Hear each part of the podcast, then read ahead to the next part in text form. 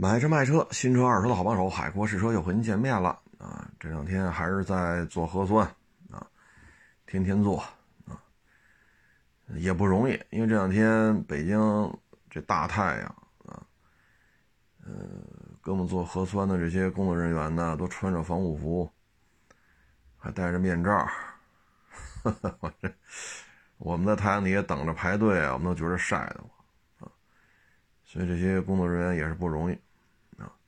手套啊，连那鞋都套起来了，啊，嗯，前面戴一个塑料面罩，啊，里边戴着口罩，该做做吧，啊，这得响应政府号召，啊，政府让做咱就做，反正确实也有一些阳性病例是通过这种大规模的核酸筛出来的，啊，所以这个没有什么可矫情的。啊，让让咱做，咱就做。嗯，如果说传染病泛滥了，那什么也干不了了啊。你看，凡是这西方欧美啊，凡是躺平的，哪个国家经济好转了啊？所以就咬咬牙呗啊。嗯，疫情期间吧，因为也跟同行聊啊，就有些做二手车吧。他是借的钱，借的钱这息有多高呢？我给你举个例子啊，你收过十几万的车，一个月就要给人家息钱一千多，啊，也就是说你借他十几万的本金去收钱，呃，就去收车，这一年啊，十几万的本金，你就要给人家一万多，将近两万的利息。这就是现状，具体我不说那么细了啊。那有些大的车行呢，可能一借就是五千万、八千万、一个亿，所以你这息钱啊就非常高了。那你借钱收车吧，这怎么说呢？你像收个，比如说一六年、一七年的凯美瑞，一六年、一七年的雅阁啊。你说这车能挣多少？我说车能挣八万，那也行，这不是挣不着吗？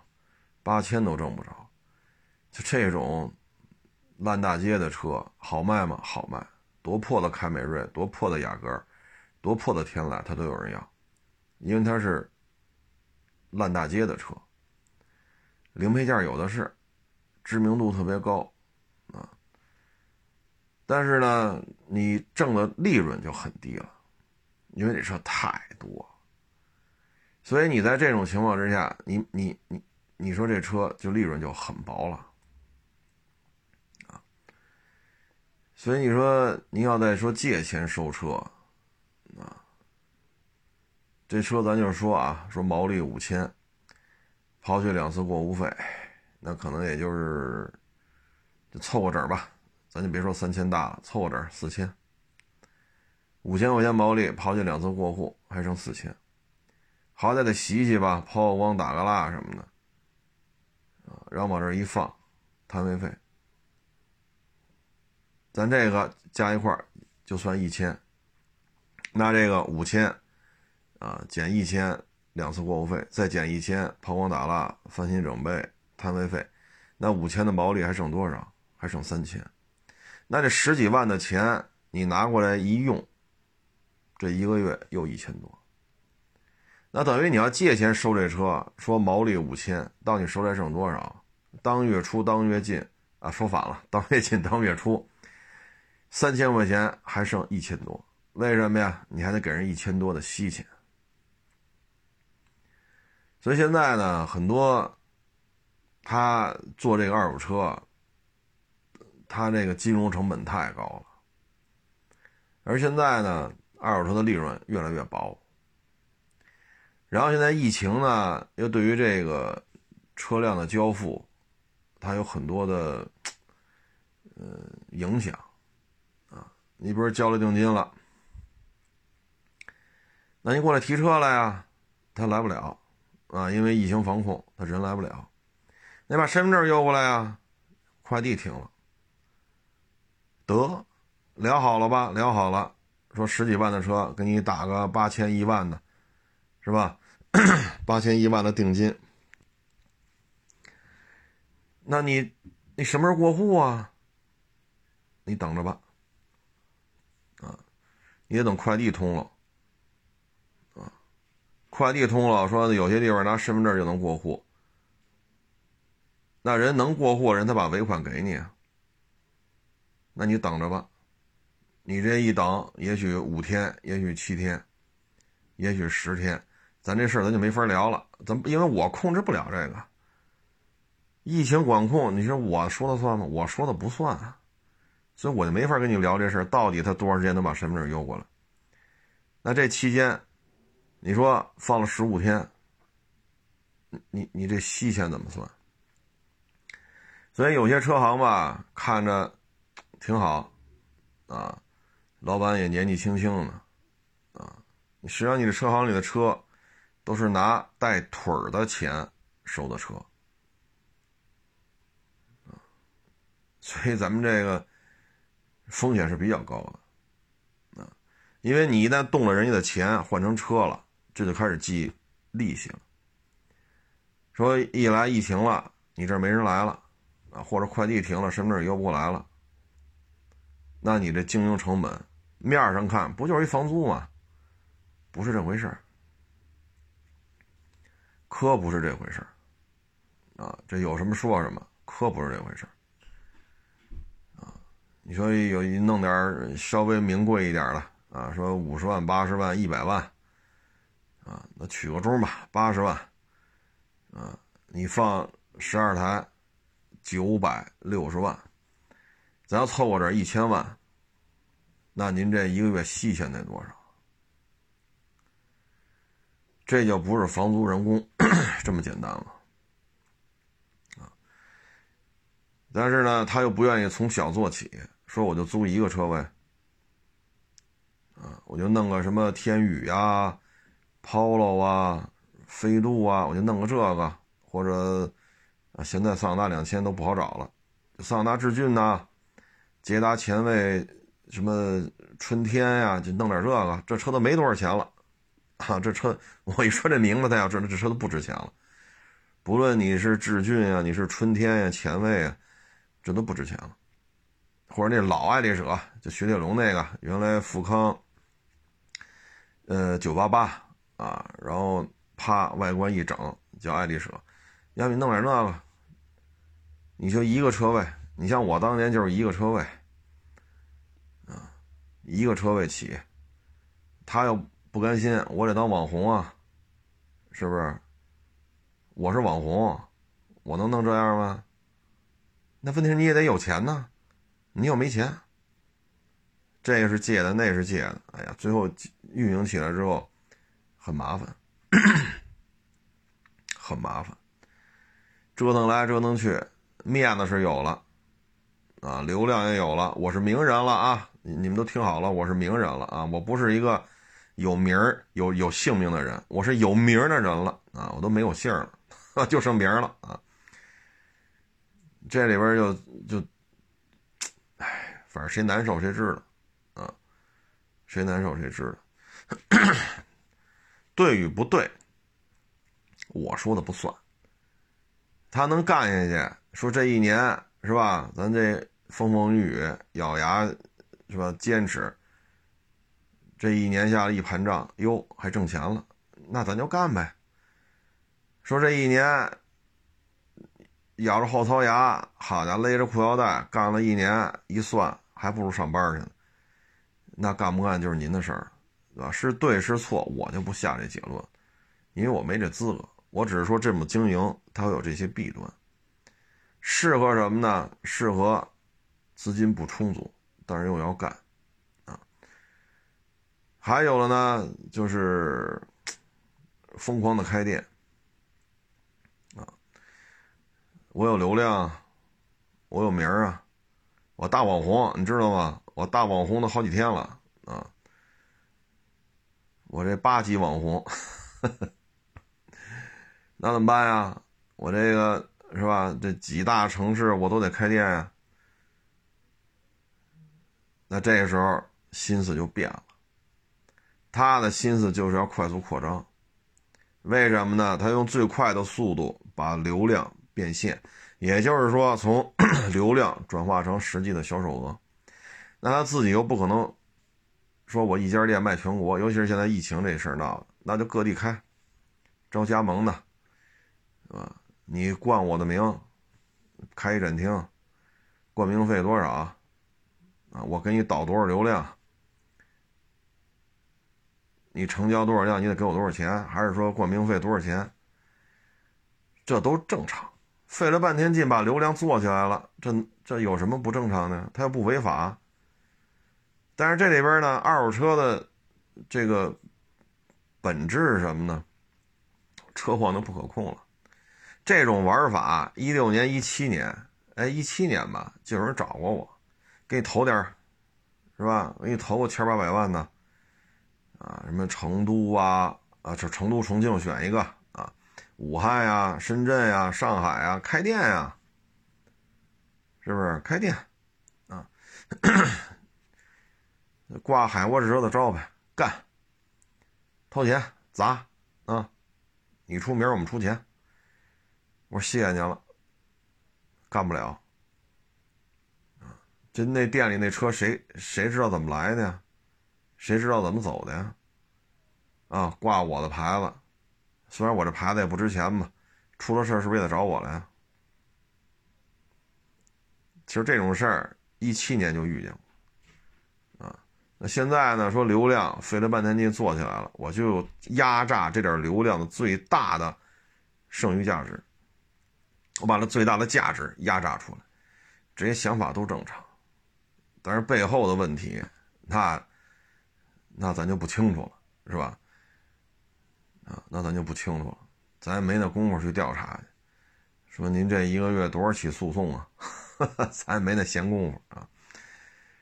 反正这个呢，没有对与错，啊，自己能玩的就就玩的，啊，鞋合适不合适不是别人说，你自己穿着合适就行，啊，我们呢也就是跟各位做一个分享吧。啊，怎么干的都有，啊，怎么干的都有。反正这种东西吧，我觉得对于自己的风险控制，啊，像第一类借钱的呢，你的风险控制就是你的资金成本，很有可能把你的利润全部吞掉，这是很有可能发生的。第二种玩法呢，就是各种诉讼，啊，各种闹。起的也快，臭的也快，啊，当然了，也有的不在乎，啊，道完歉了，这个那个的，接着干。当时说什么狠话都不在乎，啊，扭头了接着干，啊，微博人道歉道歉呗，道完歉接着干，反正这事儿就看，啊，但是有些事儿呢，他就不是道歉的事儿，啊，他就不是道歉的事儿。所以这个东西吧，就是经营当中的风险，啊，嗯，嗨，这这世道，英雄好汉有的是嘛，啊，我这样的算个屁啊，就跟各位做一个分享吧，啊，现在呢，这种疫情吧，现在，嗯，上海今天确诊病例无症状好像就四千多了，好事啊，从两万多、一万多。八九千到现在一天四千多，好事好事啊！这必须得恭喜了，这个离动态清零越来越近了。现在这种情况之下呢，这个其实很很多地方吧，它的经营啊都是受疫情的影响，没有客流量。我给你举个最简单的例子，哈尔滨，哈尔滨，你说去年十二个月，有有几个月能正常经营？啊，没有一个同行也在哈尔滨干，没法弄，啊，没法弄，啊，所以现在这个行业呢，它的资金要求高，啊，各方面的这种不利因素吧比较多。你比如说新车降价，你比如疫情防控导致你店里没有人来了，好不容易交了钱了，身份证到不了。好不容易身份证到了吧，过完户了，车你得发物流给人发走吧？哎，物流发车发不了。所以这里边现在有很多的不利因素，啊，卖个叉六啊，赔辆，就别说赔什么了，赔个几万块钱吧，啊，你看现在这揽胜怎么弄？新车一百四十多，说是六月份交车啊，说是，但也有可能七月份。但是，一百四十多这这价格出来了呀，对吧？那你手里这好家伙还有一百七、一百六的。那你怎么卖啊？所以这都是麻烦事儿，而且现在大车很难卖。你说我去年十二月份收的，当时这车就卖一百六十多，就卖一百七十多，是你说的没错。但你从去年年底一直放到今儿了，那现在新车就一百四了啊，一百四十六万八吧，啊，你这就抓瞎了。所以现在这这负面的东西太多。很多人呢觉得二手车好干，低收高卖，连蒙带骗。那你试试了，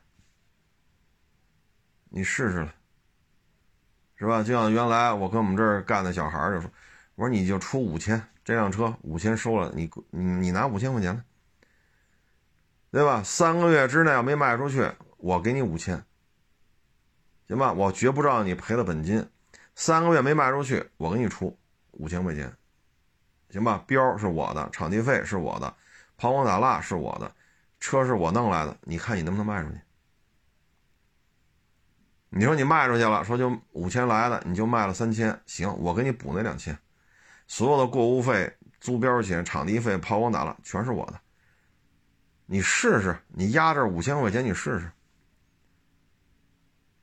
你试试就明白了，啊，所以现在你说车市当中吧，基本就是这种状态。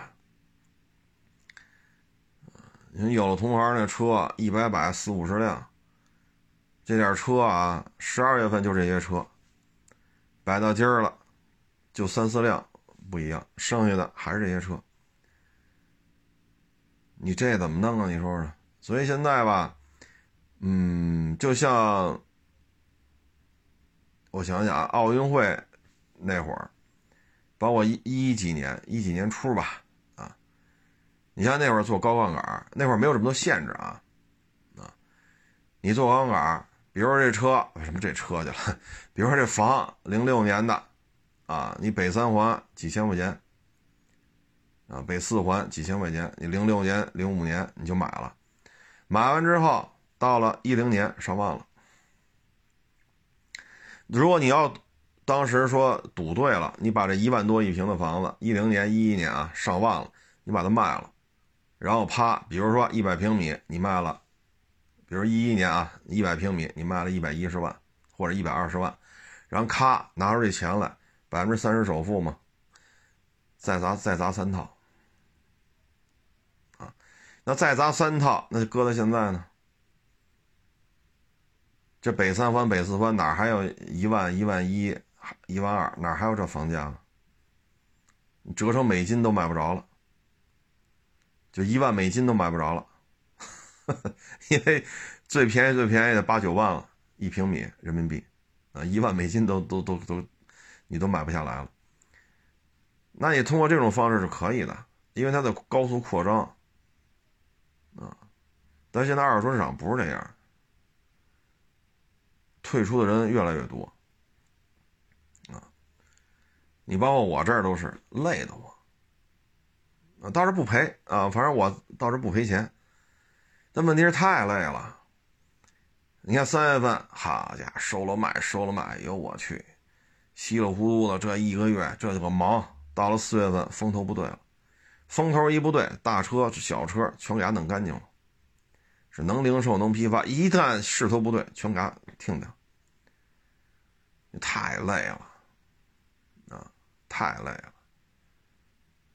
所以这这这这这个，哎，有时候干的都是觉得劳神，你知道吗？按北京话说就是劳神，啊，这种劳神呀，你只有干过才知道，啊，哎，咱就不说这个了，啊，你说这个新能源汽车，啊，新能源汽车呀，你但凡说两句不好的，就会被群起而围攻，啊，所以有时候我们就觉得吧。你说我这儿主营的就是丰田，这我还经常说丰田车不好呢，啊，你说我这真金白银收这么多丰田车，我都不怕车砸手里，我还天天说这车不好。你说他们这，你说消费者你能买几辆啊？对吧？你说你能买几辆？而且吧，我觉得特特有意思就在于什么呢？你看，就有这个网友在这造车新势力的呃订了车，然后在车友群里边从十二月份待到了三月份。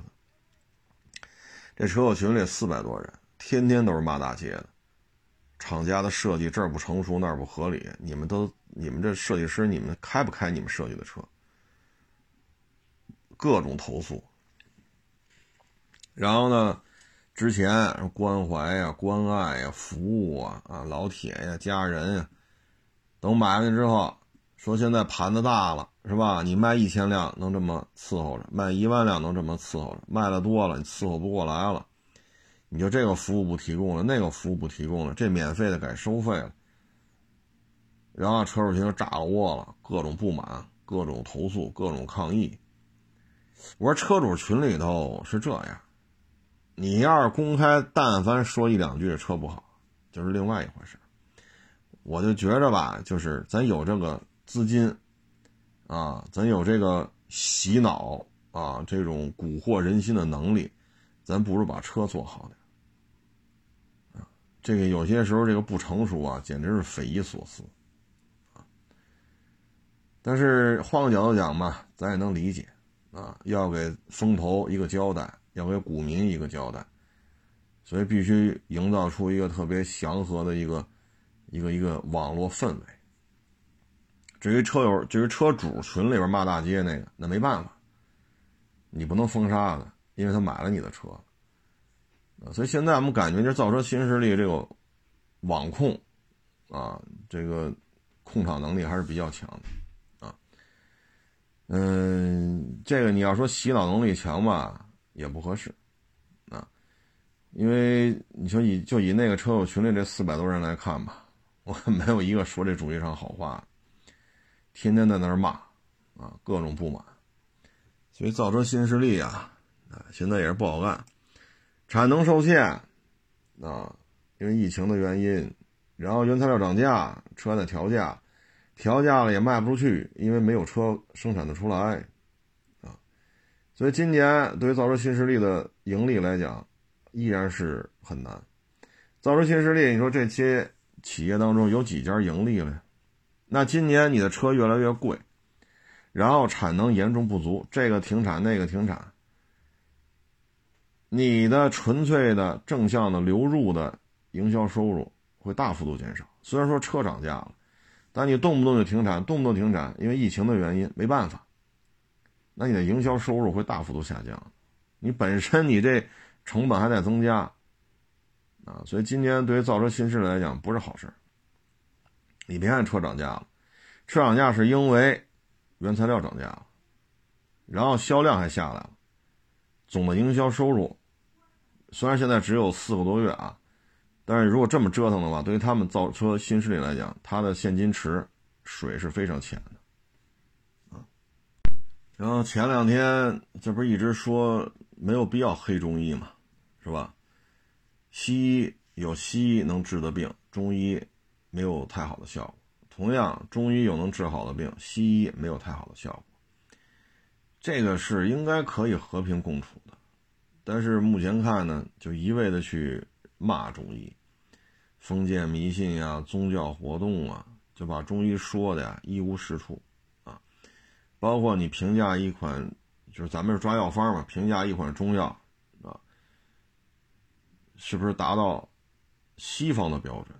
达到西方的标准，它才是合格的药品，对吧？咱们直接举例子了，那你要拿这个 三明治的。制作标准来评判驴肉火烧，那驴肉火烧上不了桌啊，对吧？那您要是拿这个，就在那个那他们还他们还没有火锅啊，你要他们来评价这个四川比较常见的麻辣火锅，那这玩意儿能上桌吗？对吗？那你要拿鹅肝酱那个制作标准来评判，那羊肉串别吃了，对吧？你要拿鹅肝酱的标准来评判，那北郊烤北京烤鸭不能上桌，任何一种烤鸭都不许上桌，因为达不到鹅肝酱的制作标准。就录了这么一期，那就就骂大街的人特别多，啊，你看啊，我举个例子，嗯，黑龙江大庆。啊某报啊，我就不说什么报纸了。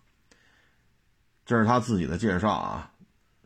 某报做了十几年的什么文字工作，那应该是编辑是吧？然后现在说在海南创业，这个那，我海沃士车就是一大傻逼，这是用文字给我发过来的啊。你想想，就体制内的人。我有时候觉得，哎，说什么好呢？啊，你说你要在某报啊做了十几年文字工作，那最起码你也不是靠骂大街干了十几年吧？对吧？你也肯定也是有文化的人，你不能是文盲跑这干这个。你又享受了十几年体制内的带来的种种的福利待遇啊，你现在才能在海南。置房的置地，然后你你你说你看，哎，这这你说现在就是这样啊。包括之前咱们节目说那个啊，你说北京，我说二十多套房吧，我怕说多了，十几套房总有吧，大平层大别墅啊，十好几套，这点房子现在啊。没有两三个亿人民币，也得有一个一点五亿到两个亿的人民币。就他这点房产，每年还几百万的收入。按理说你在北京混成这样，这算是财务自由了吧？对吧？你是你你说你混成这样了，你还天天骂呢？啊，共产党怎么怎么着，中国怎么怎么着？一见面就说这，一见面就说这。我说，哎呀，就是。你要觉得美国那么好，中国这么差，你上美国去，那你就能挣到两亿美金的房产啊！那你一年在美国也得挣个两三百万美金，你在北京挣两三百万，你去美国那两三百万 dollar，一见面就跟我们这说，啊，这共产党怎么着，中国怎么着，这不好那不好那不好这不好。我心里话，您这天天吃喝玩乐，现在财务自由了，花天酒地的，我就说了一句嘛，我说您要，您说您在北京挣这么多钱，买这么多房子，你还觉着共产党不好，那你去美国呗。那您这才能，您这才华去美国，那不得挣一百多套房子？你何必在这儿待着呢？就说这么一句，啊，这不就不干了，各种拉黑啊。唉，所以你在这个生活当中，我也发现啊，真是吃着饭骂厨子，啊，你嫌厨子不好，你别在这吃啊，不去还就在这吃，这种人真是挺多的。然后你看啊，前两天还一网友给我发一小视频，啊，也是说话有点那个大碴子味啊，然后就在日本，哎呀，日本的空气贼拉的新鲜啊，日本的吃好。日本的穿好，你看我在日本我都买了地了，我盖了房了啊！日本的汽车好，房子好，呃，治安好，日本这好那好啊。然后我一看，他那个视频那个底下不是他那个简历嘛？我点开一看，进他主页，日本代购。哎呀，我说这种，你看我身边啊，也这这一说也得有些年头了。那人家奥运会之前吧，啊，基本上就去美国了。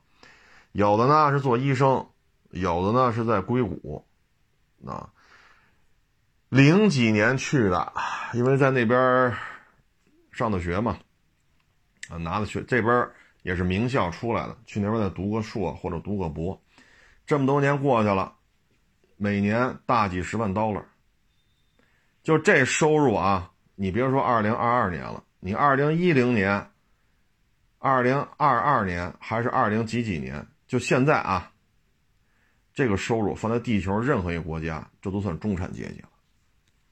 每年不低于五十万 dollar 啊！你看这些人没有？人家从来不拍这短视频，人家不想给咱们看，因为人家已经是那边的中产阶级了，周围的都是你说白人也好，黑人也好，印度人也好，人家在那个圈子里，人家已经混的可以说融入到了中产阶级里边。人家不拍这个给咱们看，哎，你看，哎，美国这牛肉多少钱一磅？你看到没有？比中国好吧？你看美国这牛肉多少钱？这个牛奶多少钱一磅？比中国好吧？哎，你看美国这这个裤子多少钱一件？这比中国好吧？人家没那功夫啊，人家没那功夫啊。包括那日本那女的也是，啊，这日本这好，确实日本有优势。有很多东西值得咱们学习的，但是你不能说是每一句道这个比中国好，那比中国好，这比中国好，那比，那你干嘛还挣中还挣中国人的钱呢？其实这就是什么呢？我比你们好，你才上我这儿代购了，对吗？我比你好，你不知道吧？我比你好，你你你不知道吗？我什么都比你好。后来跟那网友说，我说你你你问问他，代购点日本大葱，你看他说那玩意儿是哪儿好？你让他代购点日本那个白色家电，你问问他那哪哪哪儿的好？然后网友说啥意思？我说日本的大葱绝大部分都是中国出口的，那不是日本什么都好吗？你再问问那日本的白色家电，已经有很多日本的白色家电都是中国产的，你问呢？啊，真是说混到中产阶级了，或者比中产阶级还要挣得多。像我，我认识这几个，当然也这么多年不联系了。但是之前联系的时候，在美国就是挣这么多。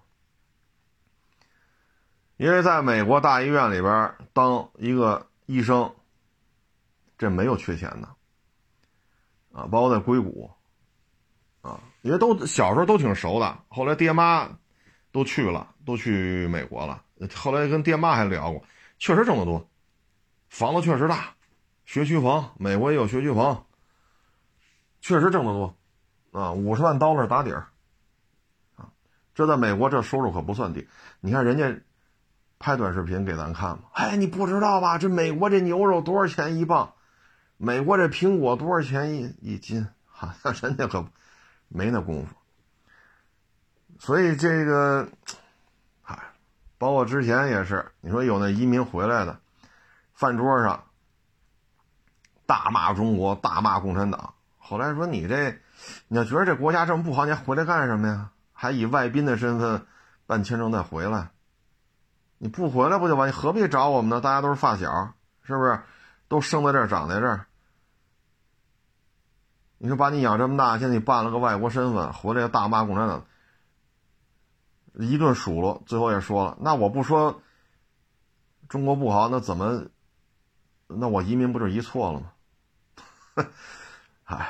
我也不好意思说啊，真是说在海外说一年挣个七八十万 dollar 一两百万 dollar 的，人家没那功夫给你拍这短视频。啊，空气好，车好，房子好，马路好，阳光好，云彩好，月亮都好，人家没那精力。啊，人家没那精力。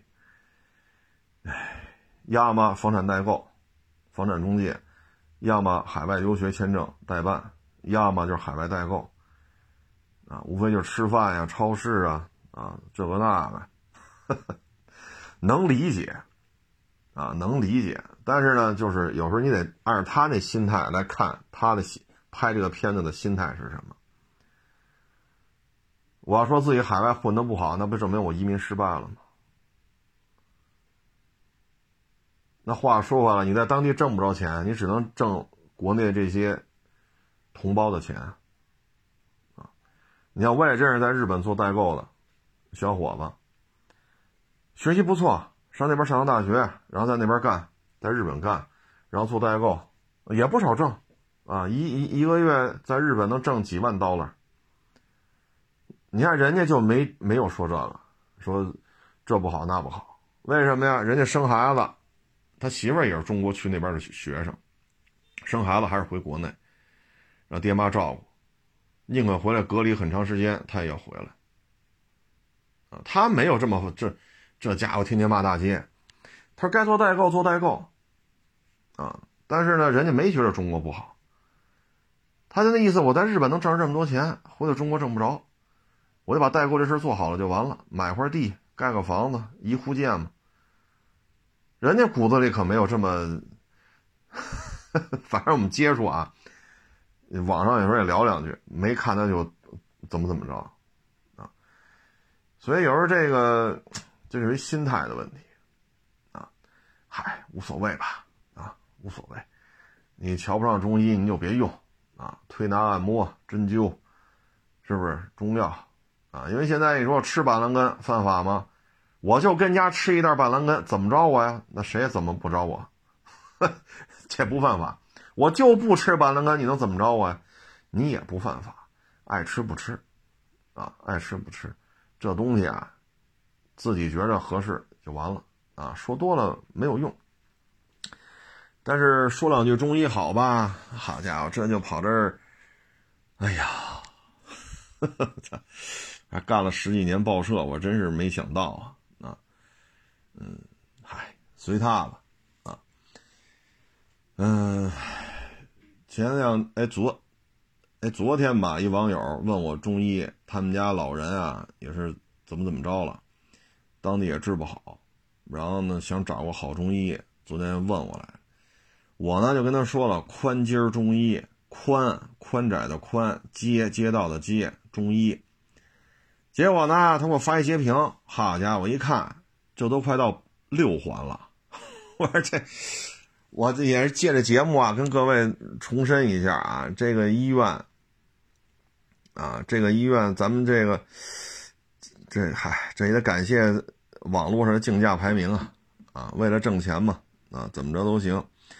我所说这个宽街中医啊，它是在那个你坐地铁，张自忠路啊，张自忠路地铁站出来就是平安大街嘛，平安大街你奔西走啊，奔西走啊，就就就就差不多了啊，大概其实这么个位置，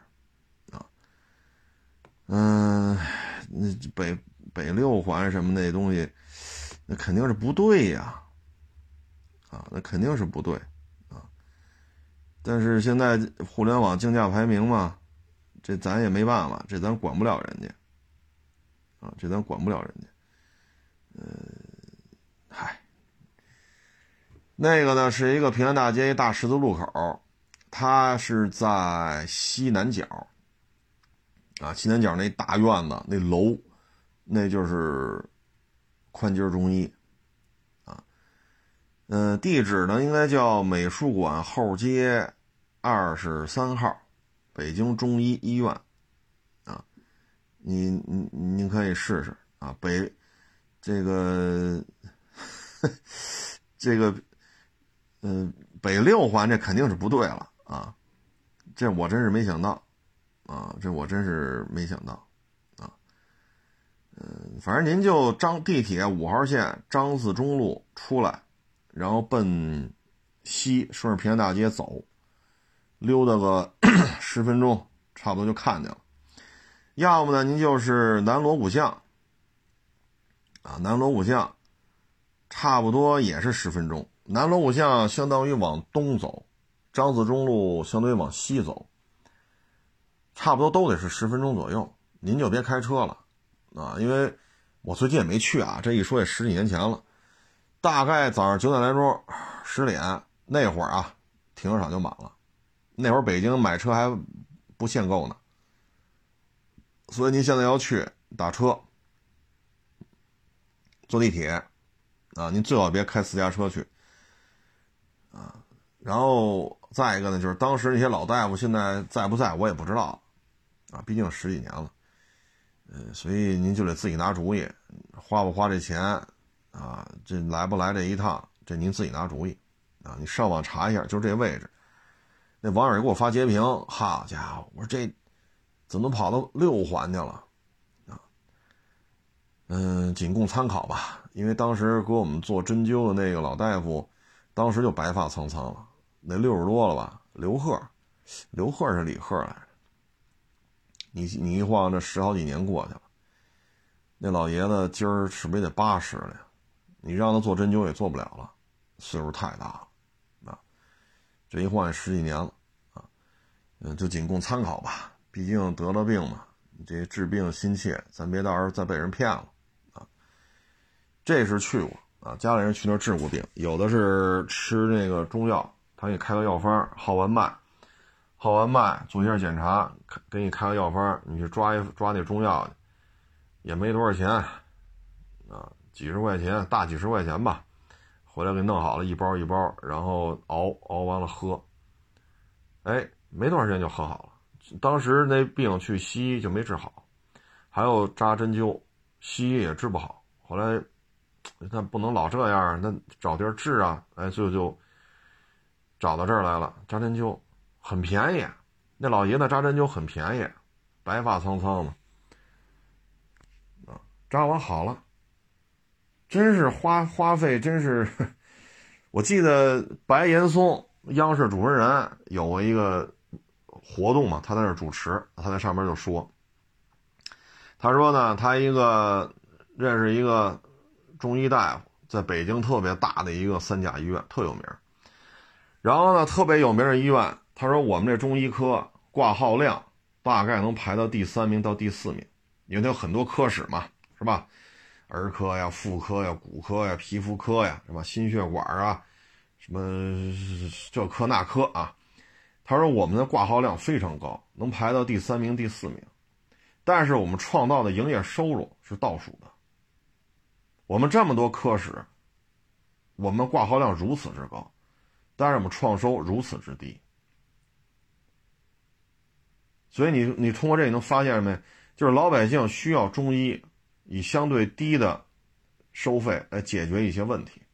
有些呢西医也能治，中医也能治，但是中医这个便宜。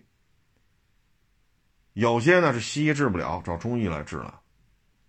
但是终归它流水就是低，这是大夫自己说的。所以在医院当中，那你经济效益挂钩，你这确实就挂不上钩了。您挂号量这么高。是不是？您前三、前四、前五，然后您这流水排倒数，你说，哎，所以我们也能理解了啊，就是为什么一说躺平，然后引进洋疫苗，哎，然后就中医就是垃圾，中医就是封建，确实中医拿不出这么多钱来证明自己，他能证明的就是有全国各地这么多老百姓来找他挂号，来找他看病。